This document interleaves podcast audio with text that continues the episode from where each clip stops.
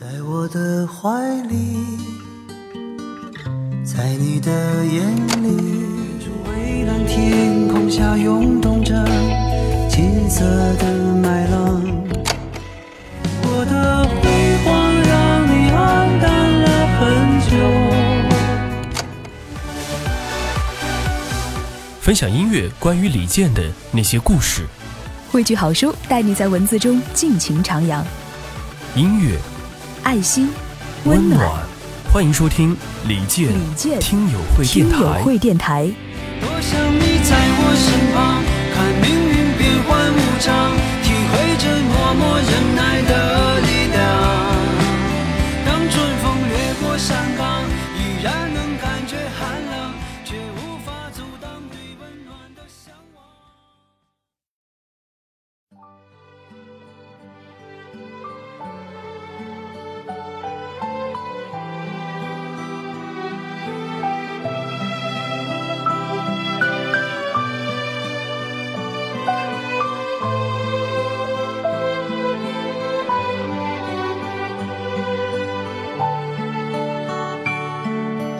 Hello，大家晚上好，这里是李健听友会电台，我是主播文文。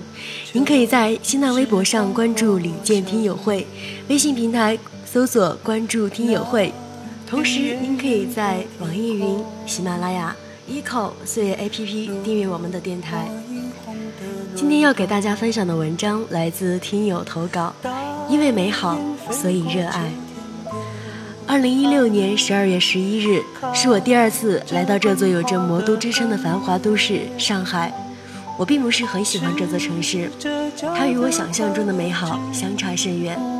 如果不是因为李健，我想我是不会再次来到上海的。所以，我是名副其实的为李而来。第一次听到李健的歌，应该是我在上初中的时候。非主流盛行的年代，校园民谣显得那么清新淡雅。一首《一生有你》陪伴我度过了孤单失落的花季雨季，那段时光在我的记忆里所剩无几。好在有这首歌，在校园广播里，这首歌一度成为每天必放的歌曲。当时《水木年华》的名气很大，这首八零九零后的校园经典代表作，成为一代人的青春记忆。然而那个时候，我并不知道李健这个名字，直到二零一零年春晚。天后王菲演唱了一首《传奇》，似乎在这个时候，大家才回过神来，再一次注意到了这首歌的创作人李健。二零一五年，《我是歌手》第三季，让一向行事低调的李健成为大众关注的焦点，也让他成为儒雅绅士、音乐诗人的代名词。虽然专辑不多，但是首首传唱。那晚，他说了这样一段话：“其实我觉得有时候很幸运。”仅仅写了近百首歌，能够得到那么多人的厚爱，人们给我的美誉一直激励着我，给我很多的信心。当我写作遇到一定困难的时候，我经常会上网看一看你们是怎么夸我的。事实上，我真正开始关注李健，应该是从我过去喜欢的《天天向上》栏目开始。那是一五年的二月二十七日那一期，那天我在加班，但不是很忙，所以在公司看到那一期。印象特别深刻，拍了照发了一个朋友圈。后来师傅还特别提醒我不要在公司看电视。后来我也真的没有在公司看过电视，也没有再去刻意关注李健的动态新闻什么的。喜欢李健变成了一件顺其自然的事情。那个时候，天天向上和现在的不一样。随着冠名商和天天兄弟的团队不断变化，让我对这个唯一追了六年的综艺节目失去了兴趣。我不敢想象健哥站在《天天向上》如今的舞台上会是什么样的感觉。过去我会因为他上《天天向上》少而感到遗憾，而现在说实话我不太期待。我没有因为现在喜欢李健去回看他在《我是歌手》的表现。我从来也没有关注那档节目，都是后来在微博上看到听友们转发的那些精彩片段。但仅仅就是这些片段，让我对这个歌手越来越好奇，也越来越关注。于是我会开始去搜索他的一些访谈节目，还有他的一些文章。可能我喜欢他在生活中的风趣幽默，以及对音乐的坚持，多于喜欢他创作的歌曲本身。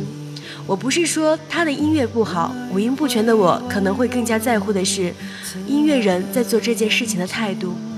在看见李健四大高校健谈会中清华校园那场结尾的时候，他说：“我是一名歌手，不是一名职业演讲人。”是啊，他是一名歌手，一名经得住时间考验的歌手。这个世界已经越来越浮夸了，即使优秀的歌手很多，如他一般从容美好的却很少。他告诉年轻人，不要尝试经历风雨，安安稳稳过一生其实挺好的。同时，他也告诉我们，做人要专注。我觉得这两句话很有意思，没有笑看云卷云舒那么超然世外。他说的是每个人都可以做到的。有时候我在想，如果我能够在二零零八年的时候关注到他，该是多么美好的一件事。那年我上高二，极度的迷惘与焦躁，总想着自己年轻，还会有无限可能，经历风雨也无所畏惧。我想，如果我在零八年的时候认识了现在的李健，那一年也许会少了些年少轻狂的记忆，但整个人生都会因为专注而变得美好。因为你向往美好，自然会有努力。有了信仰，就会去坚持。过去我从来不去后悔自己做过的任何事。喜欢李健后，再加上这几年自己的改变，慢慢的，我开始对自己荒废的那些年以及犯过的错误有了感觉。我知道一切都不能重来。原本就很擅长封存悲伤记忆的我，早就将那些细枝末节从我的记忆中淡化。我不会去想如果重来会是怎么样，只希望现在也没有太晚。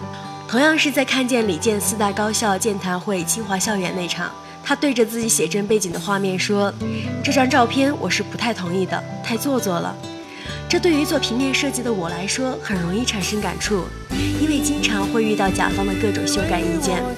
那么我想，既然李健不喜欢这个背景，最终又怎么会答应了呢？我想李健一定是一个很有亲和力的人。有时候会想，给健哥做现场物料又是什么感觉呢？做这些东西的又是怎样的一位设计师？他也一样是李健的粉丝吗？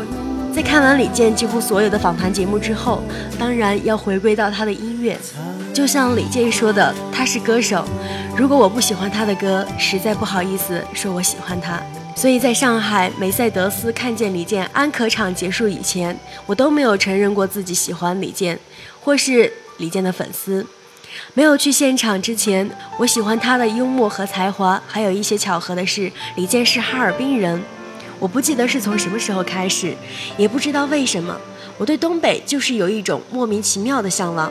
总之，我喜欢的他也刚好是李健。出生于文艺世家，受家庭熏陶，学过戏剧，练过武术，也因此被贴上危险分子的标签。童年时的李健是一个调皮捣蛋、很普通的孩子。在文化局的职工幼儿园里，李健号称班里的大王，经常与同学起摩擦。但李健的学习成绩一直很优秀。我是向来不喜欢那些埋头苦读的所谓的学霸，稍微有点成绩鼻孔朝天开的。李健就不是这样，该玩玩，该闹闹，该打架的时候也练练。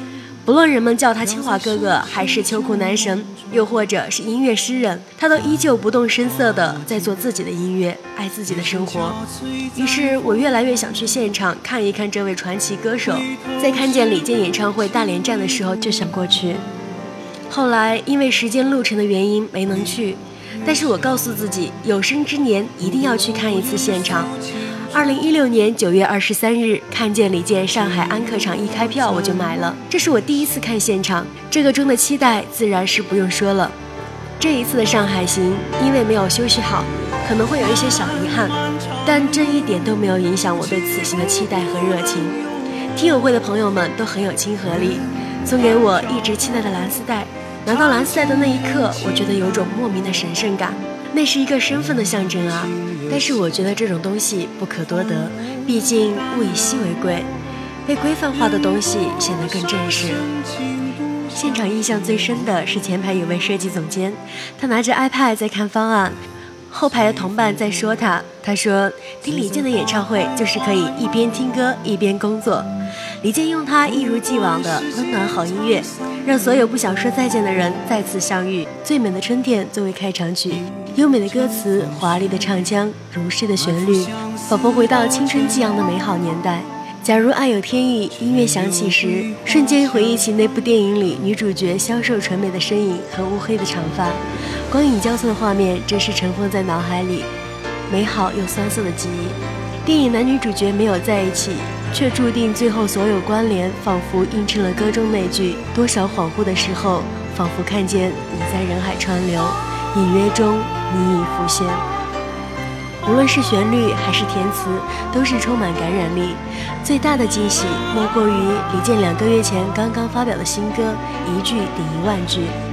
这首歌延唱李健独特的风格，以钢琴和弦乐渲染，愈发烘托出歌中隽永的诗意与耐人寻味的智慧。在演唱会快结束的时候，他一一介绍了自己的团队，念出了每一个人的名字。那些细节，就是时间在心里刻画的意义。安可场更像是一个总结，是彼此暂时的休息。他表示明年不会做演唱会，想让大家留一个特别好的回忆。对于我这个刚刚加入进来的新粉丝来说，倒是有了更多的期待。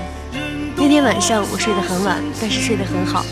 我觉得我可能不会像其他粉丝一样那么热爱着他。不会追随他到每一个城市的每一个角落，更不会关注他到起居饮食那么细微疯狂的地步。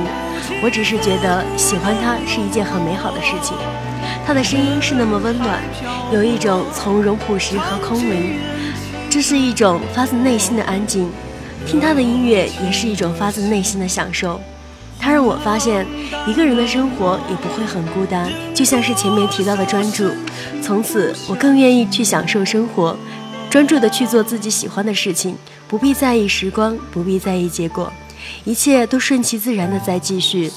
因为美好，所以热爱；因为信仰，所以坚持。一生有你会淹没在阳光灿烂的街头，但在夜月风中，李健对音乐那份专注，会像郁金香一样弥漫在空中，随风飘散。钻入你我卸下盔甲的心房之中，让我们去接受青春的洗礼，带我们去回味那段叫做岁月的时光。忘记的是动人的歌词和自然的旋律，留下的是青涩的笑容与美好的向往。